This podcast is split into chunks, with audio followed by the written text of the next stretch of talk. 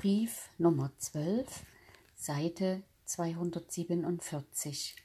Anstrich klein c von Bruder Christian G. Hüffel in Barbie den 22. und 27. Oktober 1806 in Klammern mit einigen Zusätzen aus Briefen der Brüder Suter und Dietrich. Klammer zu. Seit Anfang dieser Woche befinden wir uns mit der ganzen hiesigen Gegend mitten in dem Getöse und der Unruhe des Krieges, in dem bereits am Sonnabend, den 18. einzelne Flüchtlinge von der sächsischen Armee sich hier einfanden und teils hier über die Elbe gingen, teils nach Gommern zogen. Am 19. vormittags kamen stärkere Partien derselben zu Fuß und zu Pferd, und zu Mittag traf der Herr General von Zetschwitz mit seinem Bruder, dem Generalleutnant und mehreren Offiziers hier ein und nahm Seite 248 sein Quartier auf dem Schlosse. Die sämtliche Zahl der Truppen die sich in hiesiger Stadt und auf ein paar Dörfern einquartierten, vermag ich nicht anzugeben. Zwei bis dreitausend könnten es wohl gewesen sein, indem mancher Bürger dreißig und mehr Mann hatte. Am 21. morgens kam ein Adjutant des französischen Generals Beaumont hierher und bald hernach der französische Artillerieoberste Moriot, mit welchem der Herr General von Zetschwitz wegen Verschonung des sächsischen Territorii verhandelte.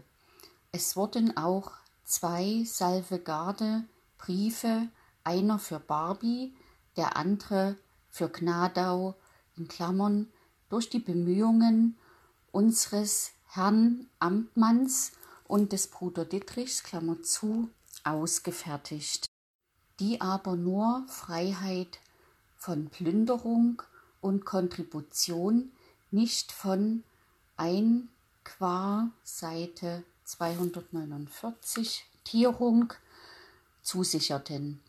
Es waren bis Mittag schon sehr viele Franzosen bei der Stadt, die aber weil dieselbe noch von Sachsen besetzt war, sich vor den Toren aufhielten. Gegen Abend kam der Großherzog von Berg in Klammern Prinz Murat zu und der Fürst von Ponte Corvo in Klammern Bernadotte mit mehreren Generalen nach Barbie. Ihr Quartier war auch im Schlosse bestimmt und die Geschwister Suthers räumten ihre Zimmer und bezogen ein Stübchen in der dritten Etage. Genannte hohe Militärpersonen stiegen aber noch nicht ab, sondern brachten den Tag und wohl die ganze Nacht mit Rekognoszieren der Gegend zu. Abends wurden gegen tausend Mann Franzosen in die Stadt einquartiert und am folgenden Tag, den 22., zogen die Sachsen nach Bernburg ab. Des Morgens an dem Seite 250 selben Tage vor vier Uhr nahm der Großherzog von Berg mit mehreren Generalen das Frühstück im Schlosse und gegen elf Uhr vormittags traf Fürst Bernadotte mit einem Gefolge von etlich und zwanzig französischen Offiziers bei uns ein, welche zu Mittag bewirtet wurden und dann wieder aufbrachen. Indes blieben auch viele Offiziers, besonders von den Gendarmes, bei uns über Nacht. Für das Schloss und Pädagogium erhielten wir zwei Mann von den Gendarmes als Salvegarde, welche einige Tage dablieben. Der 22. war der unruhigste Tag, in dem auch des Morgens gegen acht Uhr in der Stadt nicht weit von der großen Kirche Feuer ausbrach, welches doch, ob es gleich windig war, mit Gottes Hilfe nach ein paar Stunden gelöscht wurde, so dass nur ein Wohnhaus abbrannte. Seite 251 und einige Scheunen niedergerissen werden mussten. In den letzten Tagen der Woche ist wiederum sächsisches Militär hier eingezogen und in die Stadt verteilt worden. Auch hat der auf dem Amte logierende sächsische Herr Major von Klengel, welcher am 27. die Salvegarde für Barbie und Gnadau von dem Herrn Feldmarschall Ney aus Schönebeck mitgebracht hatte, wiederum eine Schildwache vor das Schlosstor postieren lassen.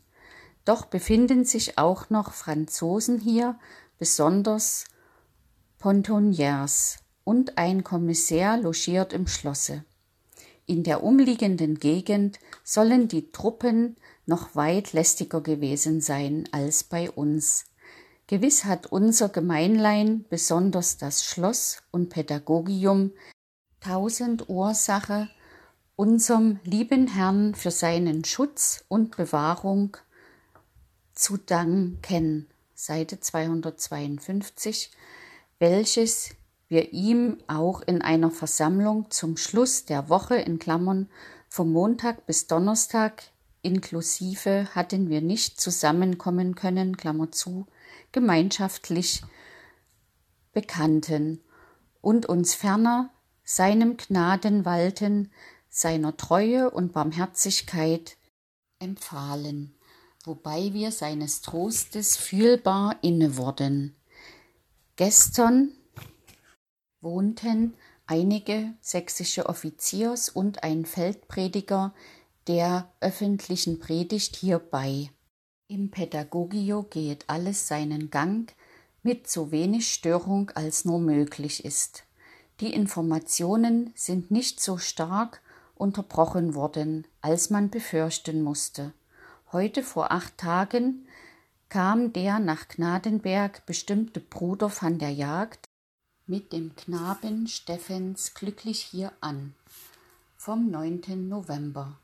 Die vorige Woche ist ein gut Teil Seite 253 stiller bei uns gewesen als die vorhergehende, wiewohl es an Anzeigen nicht gefehlt hat, dass der Kriegsschauplatz nicht weit von uns entfernt ist. Durchzüge kleiner Partien von französischen Truppen durch hiesige Stadt und Aufenthalt derselben auf kurze Zeit sind öfter vorgekommen. Besonders war gestern wiederum ein beschwerdevoller Tag, da gegen 500 Mann französische Infanterie hier lagen und den schon sehr geringen Vorrat von Lebensmitteln noch mehr verringern halfen. Die ganze Woche hindurch logierte ein Kommissär auf dem Schlosse, um die in hiesiger Stadt ausgeschriebenen Lieferungen an Vieh, Futter, Brot und Leinewand in Klammern, welche nach Schönebeck geschafft werden, Klammer zu, gehörig zu besorgen. Und gestern verbrachten einige Offiziers den Tag und Seite 254 die Nacht bei uns. Was wir bis jetzt erfahren haben, ist dem Grade nach so, dass wir unserem lieben Herrn für seinen Schutz von Herzen danken müssen. Mehrere Orte in unserer Gegend sind ganz anders mitgenommen worden.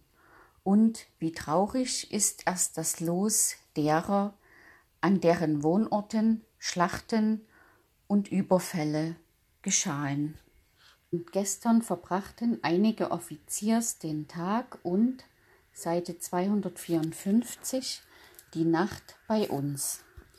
Was wir bis jetzt erfahren haben, ist dem gerade nach so, dass wir unserem lieben Herrn für seinen Schutz von Herzen danken müssen.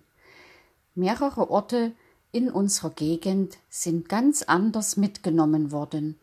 Und wie traurig ist erst das Los derer, in deren Wohnorten Schlachten und Überfälle geschehen.